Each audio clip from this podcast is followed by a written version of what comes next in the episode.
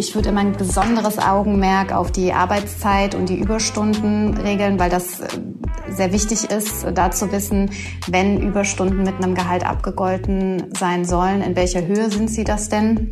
Und sofern vorhanden, auch da wieder beim Bonus, dass man dann einfach weiß, okay, wenn ich noch einen Anteil an variabler Vergütung habe, wie hoch wird es denn maximal sein und inwiefern kann ich darauf auch konkret Einfluss nehmen? Als ich meinen ersten Arbeitsvertrag verhandelt habe, da war ich noch Teenager und ich hatte keinen blassen Schimmer davon, wie es mit Mindestlohn aussieht, wie es ist, wenn ich auch mal länger arbeite und wie ich mich verhalte, wenn es dann doch mal dazu gekommen war. Auch so Dinge wie Urlaub und ob ich überhaupt irgendeinen Anspruch auf Pausen habe, waren für mich einfach alles nur ein riesiges Fragezeichen. Wie vielen Menschen und jungen Menschen vor allem es genauso geht, das merke ich in meinem eigenen Freundeskreis. Da sind ganz viele dabei, die gerade in den Beruf starten, die sich fragen, was darf ich überhaupt im ersten Arbeitsvertrag schon vorverhandeln? Wie verhält sich das mit der Probezeit? Und wo hole ich mir dann Hilfe, wenn ich mal wirklich eine Frage habe? Ich habe mir heute jemanden in den Podcast eingeladen, die auf ganz viele dieser Fragen Antwort weiß. Saskia Steffen ist Fachanwältin für Arbeitsrecht. Mit Saskia gehe ich heute einigen Irrtümern zum ersten Arbeitsvertrag auf den Grund fragt Saskia, wie man sich vor allem als Berufseinsteigerin klug verhält, wenn man in die ersten Verhandlungen geht. Und ich spreche mit Saskia auch über ihren eigenen Weg ins Arbeitsrecht. Ich wünsche euch ganz viel Spaß beim Zuhören und hoffe, ihr nehmt einiges mit aus der Folge. 10.826 Fachanwältinnen für Arbeitsrecht gab es Anfang 2020 laut Bundesrechtsanwaltskammer in Deutschland. Etwa jede vierte Anwältin, jeder vierte Fachanwalt trägt diesen Titel. Saskia, schön, dass du heute bei mir im Podcast bist. Du trägst auch ein. Was sagt der eigentlich aus? Erstmal vielen Dank für die Einladung. Ich freue mich hier zu sein. Ähm, der sagt aus, dass man einen Fachanwaltskurs besucht hat und sich auf das Fachgebiet spezialisiert hat, wobei man sagen muss, dass es auch viele Anwältinnen und Anwälte gibt, die mehrere Fachanwaltstitel tragen aber der fürs Arbeitsrecht zählt definitiv zu den häufigsten in Deutschland. Und hilft mir der Titel letztendlich auch zu erkennen, ob jemand äh, eine gute Arbeitsrechtlerin, ein guter Arbeitsrechtler ist? Das alleine würde ich nicht sagen, weil sich die Ausbildung zum Fachanwalt doch sehr unterscheidet vom Facharzt. Ähm, das sind letztlich sechs Wochenenden, in denen man einen Kurs besucht und dann kleinere Prüfungen schreibt. Ähm, das ist jetzt schon eine Aussage darüber, dass jemand spezialisiert ist, dass er jetzt besonders gut ist, äh, lässt sich daraus nicht automatisch ableiten. Okay, wenn der Titel nicht hilft, was sagst du, wo, woran erkenne ich, äh, ob, ob die Person Ahnung hat, die mir gegenüber sitzt? Das ist tatsächlich immer sehr viel Gefühl. Also äh, die Frage dessen oder die Frage danach, wie ähm, der Anwalt, die Anwältin mit einem umgeht, die Fragen beantwortet auch, sie nicht offen lässt oder vielleicht auch mal sagt, man kann sie gerade nicht beantworten. Auch das finde ich vollkommen in Ordnung. Es geht gar nicht darum, dass man jede Frage immer ad hoc beantworten können muss, sondern auch mal ehrlich ist und sagt, ich weiß es nicht, ich recherchiere es. Finde ich sehr viel ehrlicher, als ähm, wenn man eine Antwort immer bekommt und man denkt, hm, das ist jetzt eine sehr komplizierte Frage.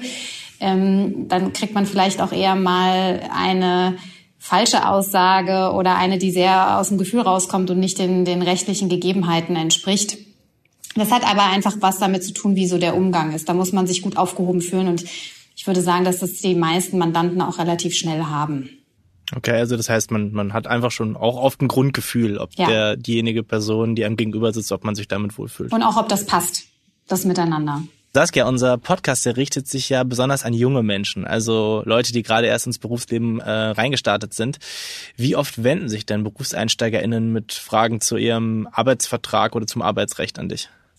Das ist eher selten der Fall. Die Mandanten kommen eher zu uns, wenn es schon Probleme im Arbeitsverhältnis gibt, also das Arbeitsverhältnis schon läuft. Im, in der Anbahnung des Arbeitsverhältnisses haben wir das nicht häufig, dass sich ähm, Berufseinsteiger oder auch Leute, die ein neues Arbeitsverhältnis beginnen wollen, an uns wenden. Das liegt aber auch daran, dass häufig das Gefühl äh, besteht, dass man wenig Einfluss auf den Arbeitsvertrag noch nehmen kann und der Verhandlungsspielraum einfach geringer ist. Okay. Gibt es denn dennoch so Bereiche, also wenn man jetzt zum Beispiel an Probezeit oder so denkt, wo du sagst, die, die kommen trotzdem mal vor oder die, die kommen häufiger vor, die treten häufiger auf? Tatsächlich nicht. Also was wir häufig haben, ist, dass wir einen Mandanten, das sind dann aber eher selten Berufseinsteiger, aus einem Arbeitsverhältnis raus begleitet haben und dann ein neues Arbeitsverhältnis begonnen wird und sie dann nochmal zu uns kommen und sagen, können Sie sich meinen neuen Arbeitsvertrag nochmal ansehen, weil es vielleicht auch im Vorfeld, also in dem vorherigen Arbeitsverhältnis schon Probleme gab. Ähm, aber es gibt da gar nicht so diese, diese standardisierten Fragen. Ähm, bei Beginn des Arbeitsverhältnisses. Wenn, dann bezieht es sich häufig auf ähm, die Arbeitszeit oder die Regelung zur variablen Vergütung zum Bonus. Wenn du einen schnellen Checkup machen würdest, ob etwas mit dem Arbeitsvertrag nicht stimmt, was sind denn Punkte, die du dir da besonders vornimmst? Also wir gucken uns standardisiert immer die Regelungen zu Versetzung, zur Arbeitszeit und den Überstunden, zur variablen Vergütung und dem Bonus. Also hier ist immer besonders wichtig, wonach richtet sich der Bonus? Gibt es hier ähm, feste Faktoren oder ist er diskretionär? Ähm, und jetzt mittlerweile natürlich auch ähm, Homeoffice beziehungsweise mobiles Arbeiten, das ja durch Corona einen ganz schönen Vorschub bekommen hat. Okay, was heißt diskretionär?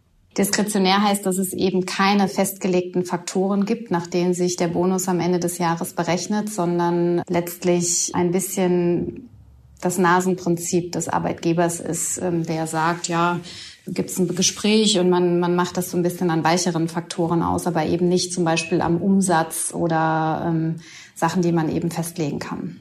Okay. Und die Bereiche, die du gerade schon genannt hast, sind das auch die Bereiche, wo du sagen würdest, da sollte man als junge Arbeitnehmerin, junge Arbeitnehmer besonders drauf achten? Und das sind auch die Bereiche, wo ArbeitgeberInnen vielleicht am häufigsten tricksen? Das Tricksen möchte ich ja natürlich immer erstmal gar niemandem unterstellen. Ähm, häufig ist es auch Unwissenheit, weil ähm, das Arbeitsrecht sich sehr durch die Rechtsprechung entwickelt und es auch für Arbeitgeber nicht leicht ist, dort immer auf dem aktuellsten Stand zu sein. Also es kann tatsächlich sein, dass eine Regelung vor zwei Jahren noch wirksam war und sich die Rechtsprechung dann verändert hat und man das aber eben einfach nicht weiß. Aber grundsätzlich auch hier gilt, ich würde immer ein besonderes Augenmerk auf die Arbeitszeit und die Überstunden regeln, weil das äh, sehr wichtig ist, da zu wissen, wenn Überstunden mit einem Gehalt abgegolten sein sollen, in welcher Höhe sind sie das denn? Und sofern vorhanden, auch da wieder beim Bonus, dass man dann einfach weiß, okay, wenn ich noch einen Anteil an variabler Vergütung habe, wie hoch wird es denn maximal sein und inwiefern kann ich darauf auch konkret Einfluss nehmen? Mhm. Wenn ich das Gefühl habe, ich werde ungerecht behandelt, was kann ich da konkret tun? Also komme ich da direkt zu dir oder äh, oder was ist sozusagen was was was wäre da das Vorgehen?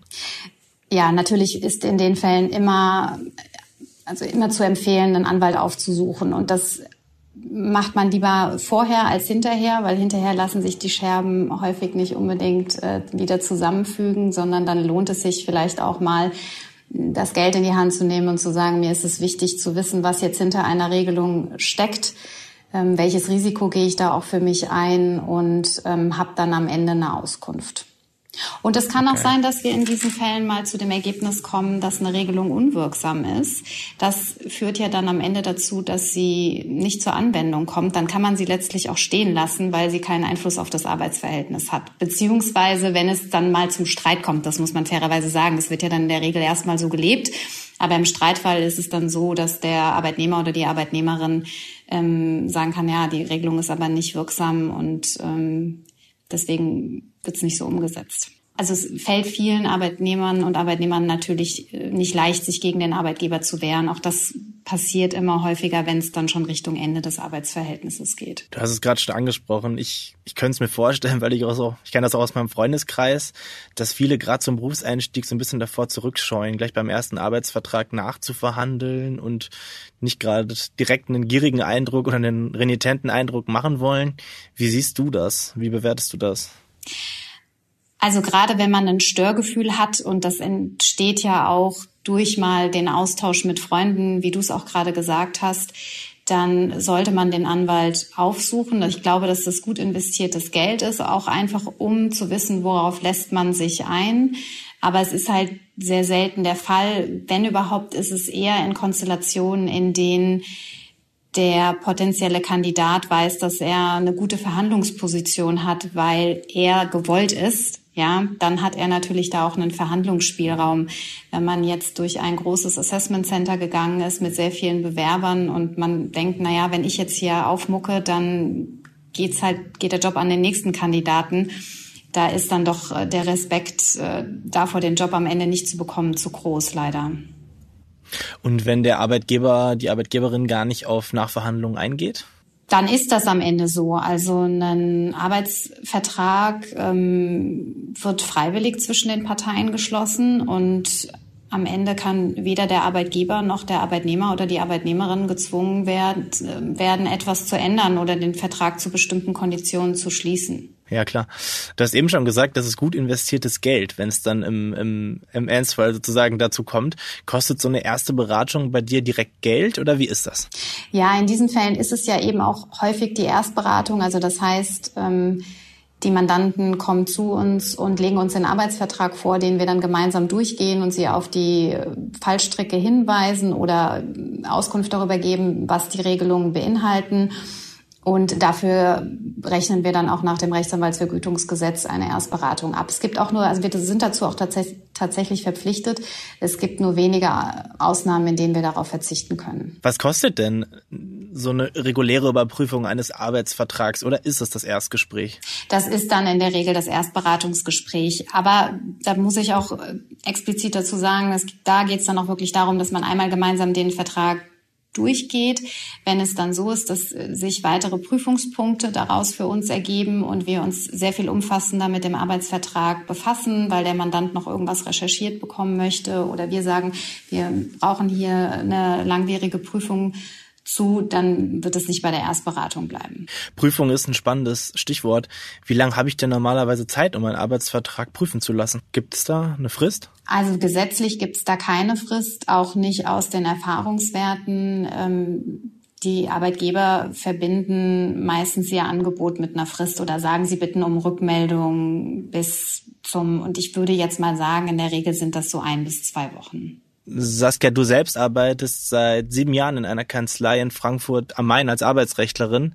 Warum eigentlich Arbeitsrecht? Im Gegensatz zu vielen Kollegen von mir bin ich vergleichsweise spät zum Arbeitsrecht gekommen, tatsächlich erst während meines Referendariats und da in der letzten Station, in der sogenannten Wahlstation, die ich in einem Unternehmen absolviert habe im Arbeitsrecht. Ich hatte vorher eine Phase, da lief es mal eher aufs Wirtschaftsstrafrecht hinaus, aber das war mir dann irgendwie so ein bisschen zu, waren zu langwierige Prozesse und äh, das Suchen nach einzelnen Zahlen, um einen Fehler zu finden. Und das Arbeitsrecht habe ich spät entdeckt, aber mit umso mehr Freude. Okay, das heißt, du standest nie wirklich vor der Entscheidung, auch im juristischen Fachbereich etwas anderes machen zu wollen. Naja, also abgesehen von der Phase des Wirtschaftsstrafrechts, ähm, nee, war ich tatsächlich auch sehr lange sehr offen für vieles und habe meine Studienzeit auch dazu genutzt, immer zu arbeiten nebenbei und mir verschiedene Kanzleien auch in der Größe ähm, und auch im Schwerpunkt oder im Unternehmen zu suchen und dort zu arbeiten, um dann eben die Erfahrungen zu sammeln und da auch rauszufinden, was ich möchte und was ich nicht möchte. Und manchmal ist eben auch das Ergebnis und auch gar nicht so selten, dass man sagt, das ist etwas, was ich jetzt nicht machen möchte. Ähm, und dann bringt einen das ja aber auch weiter. Kannst du uns mal so ein bisschen mitnehmen, wie dein Arbeitsalltag aussieht? Also bist du mehr im Gerichtssaal oder bist du mehr vorm Computer im Büro? Ich würde sagen, dass das relativ aufgeteilt ist, wobei ich selbst gar nicht so viel vor Gericht bin, weil ich sehr viele kollektive Arbeitsrechtsmandate habe. Das bedeutet, dass ich sehr viele Betriebsräte, Gesamtbetriebsräte und Konzernbetriebsräte vertrete und ähm, mit denen auch also das ist eine andere Verhandlung als vor Gericht, sondern da trifft man sich eben in großen Runden und verhandelt Betriebsvereinbarungen. Und das machen wir in Präsenz in größeren Runden jetzt zu Corona-Zeiten natürlich auch viel virtuell und damit vom Computer. Aber an sich würde ich sagen, dass das sehr aufgeteilt ist, was ähm, die Verhandlung angeht und die Zeit vor dem Computer. Äh, als Anwältin hast du dann aber auch lange Tage, oder? Ja, das stimmt. Das ist eine Dienstleistung, die wir erbringen und die richtet sich eben auch nach den Bedürfnissen unserer Mandanten. Bei uns ist es auch sehr häufig so, dass sie äh, während ihres eigenen Arbeitstages nicht mit uns sprechen können, weil sie da eben ähm, den, den Vorgesetzten um sich haben, so dass wir eben früh morgens oder eher mal spät abends miteinander sprechen. Aber es ist so, dass wir sehr häufig leider nicht mit einem Acht-Stunden-Tag ähm, auskommen. Du vertrittst ArbeitnehmerInnen. War dir das schon immer wichtig? Das ist äh, für mich eine ganz große Herzensangelegenheit. Ich könnte nur sehr schwer auf der Arbeitgeberseite Mandanten vertreten und behaupte auch dadurch, dass es sehr viel mit einer Einstellung zu tun hat und dem, also beziehungsweise dem, bei dem man denkt, dass es das Richtige ist, ähm, glaube ich, dass ich auch nicht halb so gut wäre darin, äh, Arbeitgeber zu vertreten, wie es mir mit Arbeitnehmern und Arbeitnehmern geht. Woher kommt die Überzeugung bei dir? Das ist in allererster Linie sehr viel Gefühl, einfach das, wo man denkt, auf, da ist man auf der richtigen Seite und hängt mit Sicherheit auch mit einer politischen Einstellung zusammen. Mhm. Wenn du so viel Kontakt zu Arbeitnehmern hast, hast du das Gefühl, dass sich die Arbeitswelt in Deutschland verändert hat in den letzten Jahren? Und wie kann man dem als Arbeitnehmer in Rechnung tragen? Man muss die Bereitschaft mitbringen, sich zu verändern. Ich glaube, dass das ein ganz wesentlicher Punkt ist. Die Arbeitswelt verändert sich andauernd. Wir haben gerade eine grundlegende Änderung durch die Arbeitswelt 4.0, in der alles sehr viel digitaler wird und man da auch den Umgang finden muss. Aber auch als Arbeitnehmer oder Arbeitnehmerin muss man eben die Bereitschaft haben, sich zu verändern, sich zu qualifizieren, zu versuchen, auch das Interesse nicht zu verlieren, sondern ähm, bereit zu sein, Veränderungen mitzugehen. Ich glaube, dass das ein ganz wichtiger Tipp ist. Das bedeutet eben nicht, dass man alles mitgehen muss. Das möchte ich damit auch nicht sagen. Aber ähm, Stillstand ist häufig ganz schwierig. Und das ist auch eine große Herausforderung für die Arbeitgeberseite, da die Mitarbeiter gut mitzunehmen. Mhm. Veränderung ist ein gutes Stichwort, auch bei dir persönlich. Du übernimmst nämlich zum 1. Januar die Kanzlei, in der du arbeitest. Was muss jemand mitbringen, die oder der sich bei dir bewirbt oder bewerben möchte? Für uns besonders wichtig sind Vorkenntnisse im Arbeitsrecht, die aber auch gerne während des Studiums oder im Referendariat erworben sein können. Aber das ist schon etwas, weil man bei uns sehr früh ins, auch ein bisschen ins kalte Wasser geworfen wird. Das heißt, man arbeitet ähm, sehr früh am eigenen Mandat und da ist es eben sehr hilfreich, wenn man da schon mal eine, eine gute Grundlage hat, auf der man aufsetzen kann, jedenfalls was das theoretische Wissen angeht und wir dann eben die Brücke bauen zur Praxis. Und zum Abschluss, Saskia, was rätst du jungen Menschen, die den Traum haben, Anwältin oder Anwalt zu werden? Was, was sollten die beherzigen? Gibt es was, was du beherzigt hast? Bei mir war es so, dass ich schon mit 14 wusste, dass ich Jura studieren möchte. Es wäre eine ganz große Katastrophe geworden, wenn ich nach zwei Semestern festgestellt hätte, dass das nicht das ist, was für mich gut funktioniert. Es ist nicht so ganz einfach, es durch das Studium zu schaffen. Es ist äh, schwierig aufgebaut und da mm, ist, glaube ich, schon eine große Herausforderung, da am Ball zu bleiben. Was mir immer sehr geholfen hat, ist wirklich auch das Nebenbei arbeiten, weil ich dadurch immer wusste, wo ich mal hin möchte, ähm, dass das das Ziel ist. Das hat mir wirklich durch die komplette Zeit immer viel Motivation gegeben und ich glaube auch wirklich, dass das so ein bisschen ähm, der Schlüssel ist, dass man man braucht Motivation und Engagement und dann äh, kann man damit auch ja insgesamt sehr sehr viel machen. Äh, wir haben alle Möglichkeiten mit einem Jurastudium. Man kann Richter werden, Anwalt, man kann ins Unternehmen gehen, man kann ja auch am Ende etwas machen, was gar nicht so im Kern juristisch ist. Ähm, ja, ich weiß jetzt nicht, ob das deine Frage beantwortet hat irgendwie, doch, aber ja. Doch schon. Also ich glaube, Praxis ist also ein guter Ratgeber. Ja. Okay. Vielen lieben Dank, Saskia, dass du da warst heute. Vielen Dank, dass ich eingeladen worden bin. Ich weiß nicht, wie es euch geht, aber bei mir haben sich nach dem Gespräch mit Saskia zumindest ein paar Fragezeichen gelüftet. Ich gehe jetzt ein bisschen sicherer in solche Gespräche rein, auch wenn es nicht mehr meine ersten sind. Und ja, erinnere mich an die Worte von Saskia, dass es manchmal auch ein schlauer Rat ist, sich einfach frühzeitig Beratung zu holen und dass das gar nicht immer viel kosten muss. Ich hoffe, ihr habt aus dieser Folge auch einiges mitnehmen können und seid auch in zwei Wochen wieder dabei. Dann habe ich die, die nächste tolle Gästin hier im Podcast. Und bis dahin wünsche ich euch eine gute Zeit, bleibt gesund und vielen Dank fürs Zuhören. Bei der Produktion dieser Folge wurde ich unterstützt von Ole Reismann, Sophia Schirmer, Olaf Häuser und Philipp Wackler.